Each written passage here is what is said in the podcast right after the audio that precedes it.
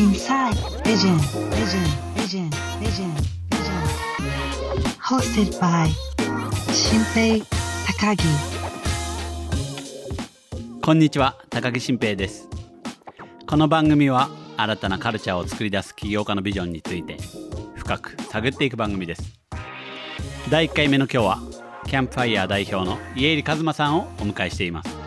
家入さんよろしくお願いします家入さんよろしくお願いしますお願いします。簡単にちょっと自己紹介を自己紹介。えーっと、今はあー株式会社キャンプファイヤーの代表をしています。はいまあ、これまでもさまざまな会社を立ち上げてきたりはしたんですけど、おーまあ、今はちょっと絞って、キャンプファイヤー。あとは、そうですね、あの、Now っていうあの VC をやったりしています。えっと、はいもともとは、はいあーペーパーボーイコー、まあ、今は GMO ペーパーボーっていう社名になってるんですけど、おという会社をお20前半ですね。で、福岡で立ち上げまして、で、まあ、東京に出てきて IPO して、で、その後に、まあ、キャンプファイヤーとか、あとは、まあ、ベースの立ち上げとかをやったりして、今に至るといった感じですね。ありがとうございます。まあ、なんか改めて聞くのが恥ずかしい感じではあるんですけど、まあ、い。イエールさんと僕は何年前ですかね、あの、2012年ぐらいだか、まあ10年前ぐらいですかね、もう。もうほぼ10年になるね。僕が、あのー最初に入った会社を辞めて、まあ、六本木でシェアハウスをしてて、まあ、これからどうしようかなみたいな、まあ、お金もないしなっていう時になんかちょっとあのー誰かちょっと投資してください僕にっていうツイートをしたら、イエールさんが「します」っていう。一言。一言。あれはツイッター DM？でツイッターで。ツイッターでね。はいオープン。にリプライで。もともと見てたんだよね、多分ね、僕ね。あそうなんですね。僕はもちろん存じ上げてましたけどいやいやいやえイエイさんだと思って。もうすぐ会いに行きますって。返事してね。そしたら、はいはいシェアハウスの後ろにイエリさん住んでて。たまたまね。たまたま。そうそうそうそう。ですぐ近くのカフェで会って、まあ、最初に「ごめん」と「お金ないんださい。今」って。ちょっと。あ投資する体で会ってたけど、実はお金なかったのね。その時うんないと、僕がね。うん。ということでなんやねんと思いながら、確かに確かに。いやだから、僕あの時はどういうフェーズなんだっけ？ペーパーボーイやもう上場した後、まあ散財散財し散て、財して。お金がなくなって、キャンプファイヤー立ち上げた。けど、けどそこまでコミットもしておらず、ずどうしようかなみたいな。うんうん、でそんな僕の周りになんかそのまあ僕もそうなんだけどその中卒とか高卒みたいななんか行き場がないみたいな若い子が、まあ、ちらほら企業相談とかも来始めてるぐらいの時だったのかな。そうですね。でちょうどそれと、まあ、新平がやってたあーなんだっけ？夜昼あーそうそう夜ヒルズっていうシェアハウスの活動は一方的に知ってたのでまあなんかそこコラボできるところあるんじゃないかみたいななんかそういうのがあって多分あの連絡したのかなっていう、なるほど。まあ、当時の僕の記憶が曖昧なんであれですけど。はい。いやでねまあだねでそっから特にまあ僕がこのニューピースって会社を作るまではほとんどもうイエリさんにの活動になん張り付いてというかでまあいろいろ一緒になんかおしゃべりさせてもらったりなんかいろんな企画考えたりとか、うんうん。まあやらせてもらっていたんですけどなんかちょっとこのポッドキャストやるときにまあなんかいろんな起業家のまあそのビジョンの内側というかなんかそういうものに迫っていきたいないろいろ聞いていきたいなと思った時に一番最初にやっぱ思いついたのはイエリさんでありがたや。やっぱりイエリさんは僕の中では相当ビジョナリーな、ええー起業家な起業家であり経営者なんでまあ聞きたいなと思ったわけですよ。ー、ありがとうございます。改めて。先ほどねあの自己紹介していただきましたが、まあ、イエールさんは今キャンプファイヤーというクラウドファンディングの、はい。えー会社の、まあ、CEO を務められてるわけですが。なんか硬いな。そっか。そういう感じじゃないか。であのやってるわけですけど、はいはい。ミッションとかビジョンとかまあそういうものって結構最初もうキャンプファイ立ち上げた時から結構あこういうことだなっていうのがまあそれまでの起業の経験も含めてあった感じだったんですか？あーまあ、そこから話すよりもっと遡っていいですか、もちろんです。なんかもともとうん僕ペパボの頃ってミッションとかビジョンいらないってずっと言い続けてたんですよほそれは社内にも社外にも、うんでどちらかというとそのプロダクトでう。うんうん。示す会社であるっていうことを、おまあ、言ってて要は僕ももともとえっとエンジニアでありデザイナーでありっていう感じでペーパーボの初期のサービスとか僕が作ってたりまあうん。僕だけではないですけど、でこのものづくりの姿勢を通じてえーなんか会社の空気を作って、まあ、雰囲気を作っていったりカルチャーを作っていったりっていうことをうん。体現するんだみたいな思想だったんですよね。うんうん。そうそう。なんでわざわざ言語化するとかちょっと恥ずかしいとかうん。なんかそういうのもあった。うん。で、まあ、そんな僕がペパボを上場して、まあ、で僕はあ代表降りて離れてで新平と、うん。新平って呼んでいいんだっけ？新平新平さんと。新平とこう、まあ、たまたまそのツイッター経由だったけど出会ってでで僕はまあ先ほど言ったようにその、まあ、僕の周りにそういう行き場がない若い人たちがいるんだうん。で、まあ、一方で、えっと夜ヒルズこれからどうしていこうかなっていう新兵がいて、でじゃあ一緒になんかその活動していこうよみたいな中で、その僕がもやもやと頭の中で考えてることを例えばこれからの時代こういううー人たちこういう若い人たちにこういう場が必要だと思うんだよねとか、まあ、そういった、えー子たちとこういう活動していきたいんだよねみたいなことを、まあ、僕はあんまなんですかねこう言語化するのって苦手で苦手。なのでこう思いとかをこうつらつらと新平に伝えると新平はなんかそれをこうそれってつまりこういうことですよねみたいなんでズバズバズバっとなんかで今までまあそのなんなんだろうなこう時代の文脈みたいなものであったりとかをす、こうで今その現時点においてだからイーリさんはこういうことをやるべきだと思っていて実際それはなんか時代の流れともシンクロしていてみたいなことをすごくなんだろうこう整理してくれるプロだみたいな感じで当時から、まあ、今もそう思ってるんだけどでその新平との出会いの中でじゃあリバテっていうシェアハウスであったり、まああまあ、その前にリバティっていう団体を作ったんだけどリバティっていうその、まあ、これからの働き方じゃないけど生き方みたいなものを提唱するチームみたいなの作ったんですよね。ででそれのそのコピーじゃないけどおあれはなんていうああいうのなんていうのコピーっていうのかな？まあステートメント。ステートメントを掲げてでミッションみたいなのを掲げてで実際それに共感する若い人たちがたくさん集まってでその彼らが今度はじゃあ住む場所を作ろうということでリバ邸っていうシェアハウスを作ってっていう感じででその先にまああーキャンプファイヤーとかベースとかあるわけですけどなんかなんだろうな。その過程を通じてそういったことを言語化していくことの大事さみたいなものも学んだし自分自身なんかそれをこう言葉にするっていうなんか訓練をしてまあ訓練というかなんだろうな。あまあそうだね。新平の付き合いの中でなんかそれを得てきたような気がする。なんすかそのなんかいい話でしょ？いい話返されると思ってなかったからびっくだかりした。らビジョナリーだって言ってくれたんだけどなんかその成分の半分は新平によってできている感じはなんか全然この場だから言うわけじゃなくて本当にある。そうそうそうそう。ありがとうございます。なんか新平と出会ってなかったら多分いまだにそういったあことやってなかったかもしれない。なんかそういうことっていうのはそのビジョンとかミッションが大事なんだみたいなことを今今ではなんか割とツイッターで言ったりするけどなんか、うん、どっちかっていうとそういうのはいらないって言ってたかもしれない。うん。でも改めて思ったのはあ改めてというかあ言語化してえー思ったのはやっぱこういうのは本当に特に初期あの設立の初期の初期だったりいこそそのこういった言葉をちゃんと思いを言語化するってことはすごく大事だし、まあ、それによってどういった世界を描きたいのかっていうその同じ世界を見るっていうものをビジョンを共有するみたいなことの大事さみたいなものは、うん、なんか新平に学ばせていただいたような。なんすかその。急に。な。もう大体言いたいことは終わったんで。でも終わりじゃないですかこの番組。なんかそのキャンプファイヤーのミッションとかビジョンとかその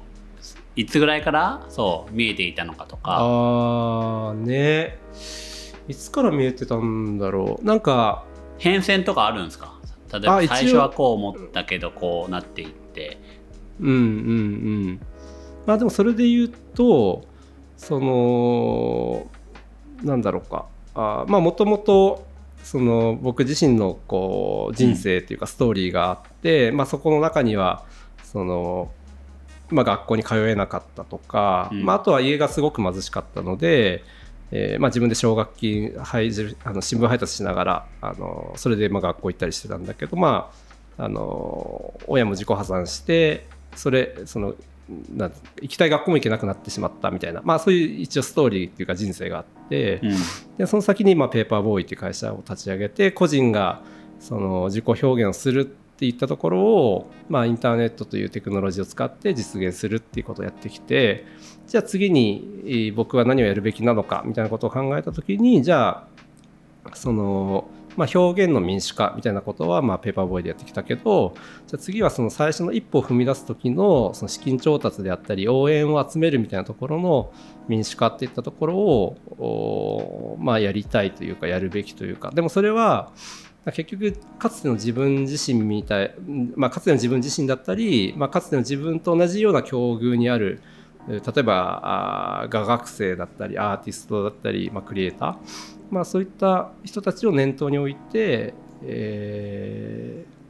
まあ、資金調達の民主化をやろうっていうので立ち上げたっていうのがあったので、まあ、それは今も昔も変わってないというかブレてない部分だけどそれを表現する言葉とかあと見える世界自体もやっぱりもう立ち上げて10年経つので、うん。その間にもそのね後で出ると思うんだけど都知事選出たりとかしたのとかも含,、ま、あ含めてその視座が自分の中でも変わっていったというか上がっていった部分もあるので、まあ、それによって言葉も変わっていったかなっていう感じ。なので最初はパキッとこうそれ見えてた世界があったのかとか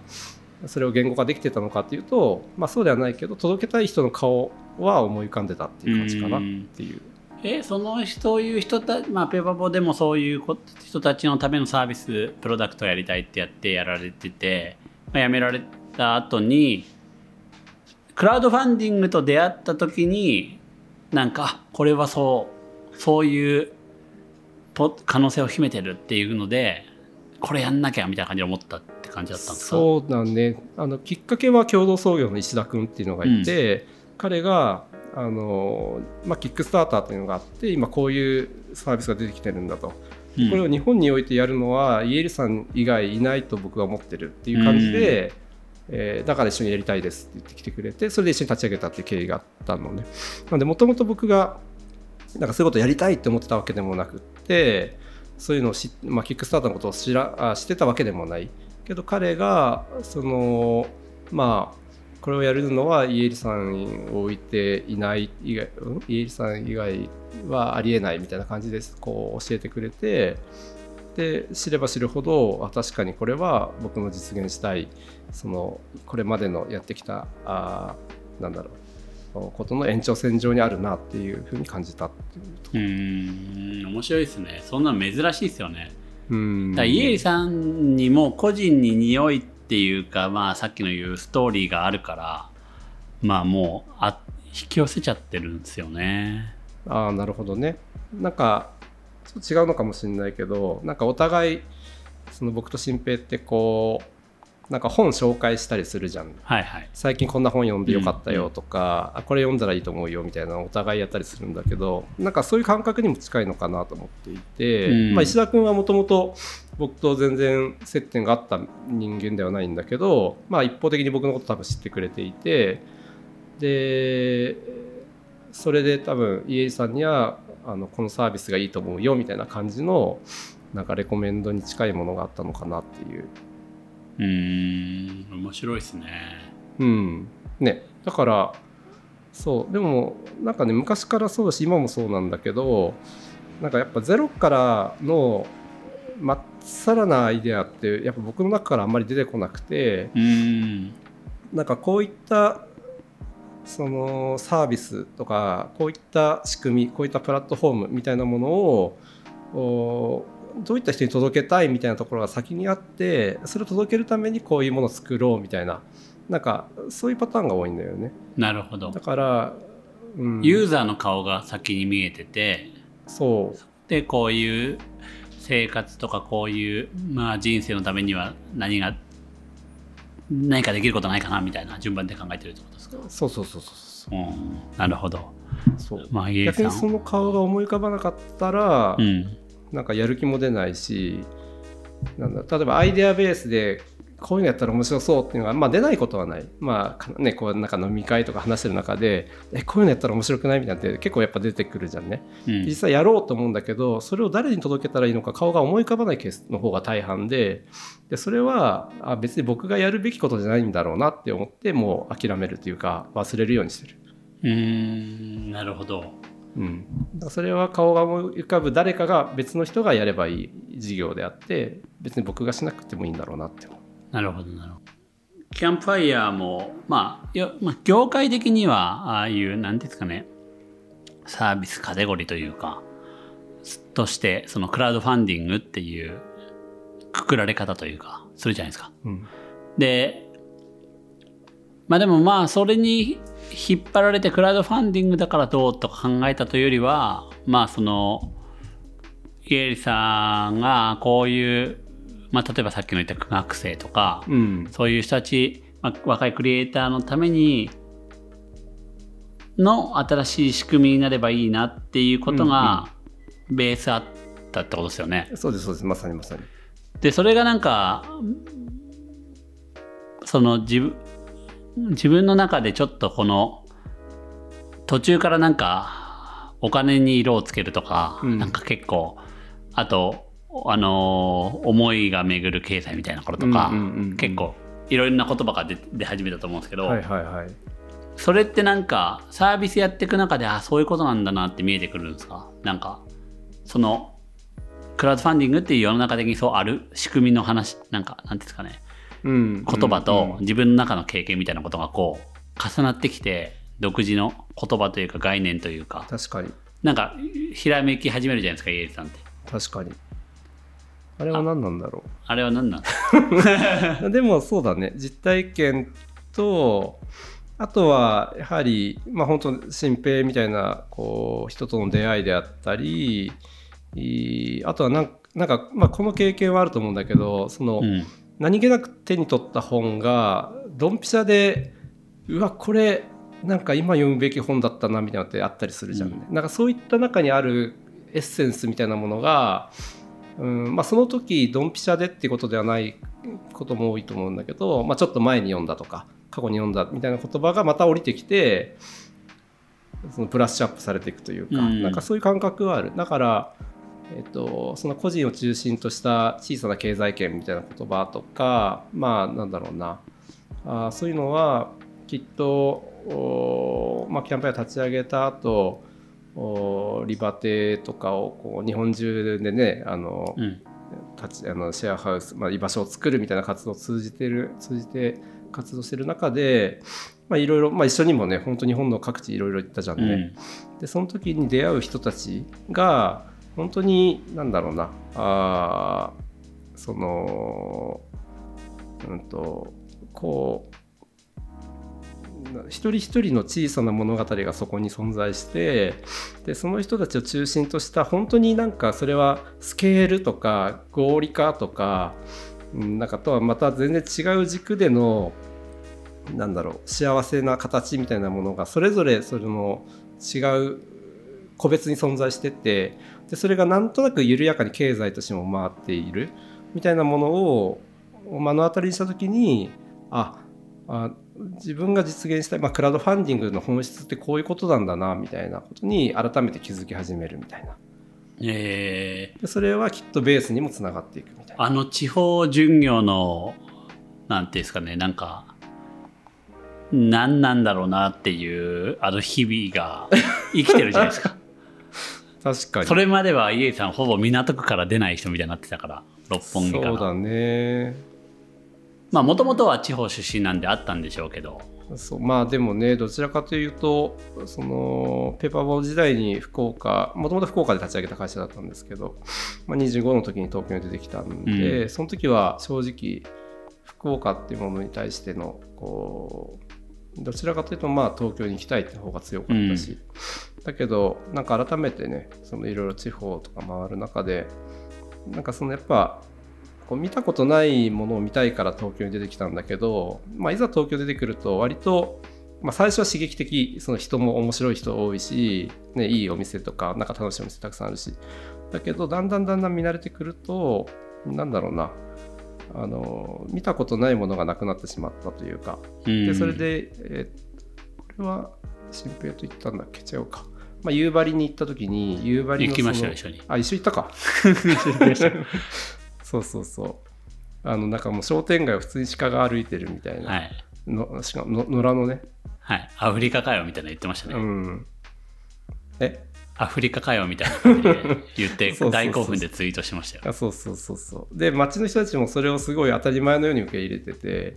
でそれを見た時にあなんかもう僕が見たことないみたいな景色がむしろその日本中のいろんな地域にしかな地域にしかないというか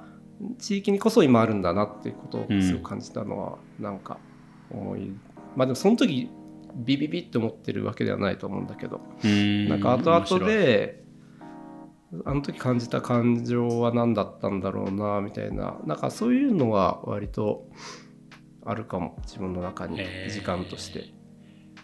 今の経験とかまあもともとのご自身の経験とかでなんですかねまあ家さんほんまにいろんなこと経験してるからいやいやいやなんか他の人の他の社員とかそういう人たちがすぐキャッチアップできないと思うんですよ経験としては。あ経験としてはね。うんうんえそれってなんかでもそのまあとはいえなんかやっぱりイエさんやってることって時代の芯を食ってるというか潮流ともシンクロしてるとも思うんですけどなんかそこってどう伝達してるというか共有してるんですかその感覚とかって？感覚なんかイエさんって結構言葉を一個決めてそれをバーって浸透させていくタイプじゃないじゃないですか。うん結構変わっちゃいません？変わっちゃう。変わっちゃいますよね。だってイエさんのキャンプファイアのミッションとかも書いたけどなんかあのめっちゃそれ使ってるかと思いきやツイッターのプロフィールの文章微妙に変わるみたいなこと繰り返し すぐ繰り返しとかあでもねそれで言うと大枠はあのねナラティブは共有ずっと一緒なんだけどそうそう。そうそうなんでそうだね。あだからうちのメンバーとかは割と僕のプロツイッターのプロフィールはめっちゃ見られててうん。ほんと変わかちょっと変えたりした15分後とかに変えましたねって来たりす。るうん。だ結構見られててまあ言っても本当少ないすあの数人だと思うけど、はい、まあこの前もカニエ・ウエストの家に対抗して。あそうそうそう。あれはあれでしましたもんね、そう。あれはあれでね定期的にやらないとダメだと思ってて。うん、ちょっとその話後で聞きます。まあでもそう。あの全体会議とかで、まあ、僕の時間みたいなのがあるんだけど、うん。まあ、言って10分とか15分ぐらいしか喋んないけどおーだし基本的に僕みんなの前で喋るって苦手だからできる限り何らかの理由つけて出ないようにしてた時期もあったんだけど はいちょっとごめん忙しくて無理みたいな。だけどまああんまり良くないなと思って、まあ、最近はちゃんと真面目に出てるんだけどその時喋るの話も結局言葉は違えど根っこというか本質はうん。同じようなことをずっと言い続けてるというか、うん、なんかもう繰り返しそれしかややってないなっていう感じかな。なるほど。えそれをもうじゃあ何ですか？イエさんの場合それをもう月1の回とかでもうんその定期的にこういる言葉を変え伝え続けることでそのなんか見ている世界を共有してる感じなんですか、うん。それだけですか？なんかそんな気はするけどな、まあ、まあ全体会議だけじゃないですね。その個別のおまあなんかマネージャー会議とか、まあ、そういったところでも、うん、例えばあー今キャンプファイヤーその1円でも多く1人でも多くの方にその思いとお金を届けるっていうことを言ってるんだけどじゃあそのつけようとしている機能はあ本当にその1円でも多くを1人でも多くの方に届けるためになるのみたいな話とかなんかまあそういったことばっかり言まあ、ととと通ってるっていう感じかなっていう気はする。うんうん、なんでまあでもやってることは同じですよね全体会議でやってることと。うんうん、まあそれ以外何かあるのかな。えーイエリさんの見ているせこうビジョンとか、うん、こういう社会世界実現したいとかわかんないんですけどみたいな声とか上がってこないですか？あー。あまりそれはいやどうか言わないだけかな、まあ、あるかもしんない。わかんない。でも僕にはでもえっとねわかんないって声はないんだけどお例えばだけどじゃあそのクラウドファンディングっていうものがあってで僕らは1円でも多く1人でも多くっていうことを言ってるけどうんとなんだろうな。ああ違うわ。えっと例えばあ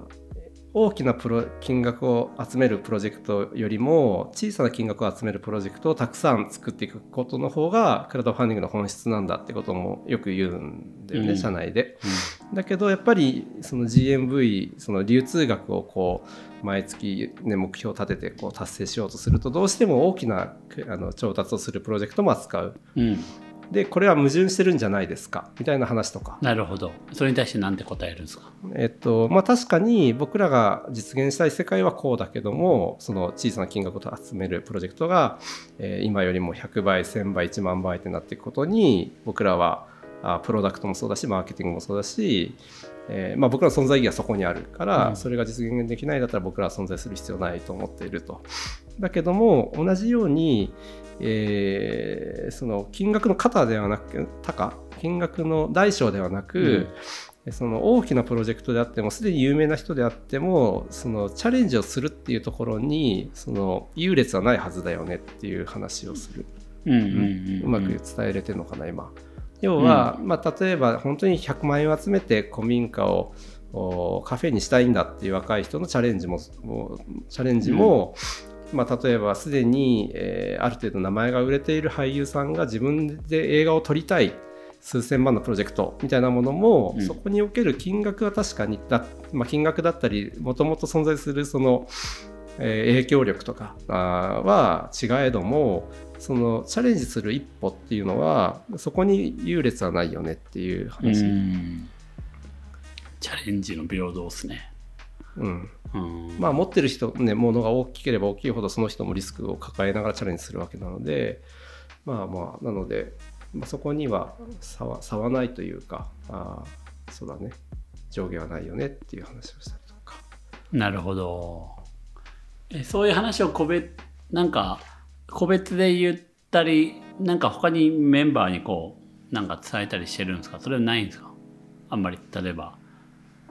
なんか音声でなんか届けるとかブログ書くとか。最近まあ本当にまだ2回しかやってないんだけど先々月から始めたのが社内ラジオ。あは、まあ、社内ラジオなのか。そうだね。あのみんなから質問もらってそれに答えていくみたいなのを1時間、えー、と月に1回ーうん。日中に、えっと、ズームでやって、まあ、それはなんか配信ももちろん社内でしてるし、まあ、アーカイブして後からも聞けるようにはしてて、うん。まあ、それはなんかまだ始めたばかりなので手探りな感じはあるけど、まあ、そういったこともやったりするしそうだね、まあ、あとは全体会議のその喋る時の内容みたいなものでうんなあらあらかじめそのみんなから質問が想像されるようなことは先に僕の口からあまあ事故になることもあるんだけど、まあ、例えばテレビ CM をやるって結構なんだろう、えー大きな意思決定だったりするわけだけうんだし、まあ、例えば手数料を1円でも下げるそれによって1人でも多くの人に1円でも多く渡すっていうのが僕らのミッションだとした場合にテレビ CM をやるっていうのはなるほど。そう結局その CM 代金をユーザーさんに負担させてるだけじゃないですかっていう話もあるわけだよね。でそれに対してのその回答であったりとかは先回りして僕の方から CM やるっていうのはこういうことなんだよとかを喋るとか、うーんなるほど、まあ、やりきれてるかっていうと、うん、まだまだだなとは思うけど、まあ、できる限りそういうでで、まあ、みんなが疑問に思うだろうなっていうところを、おまあ、自分の口で伝えるっていうことはやるべきかな、まあ、やりたいやややるべきだなと思ってるって感じ。なるほど。インサイドビジョン。今回はここまで。次回も引き続きキャンプファイヤー代表家入一馬さんのビジョンを探っていきます。お楽しみに。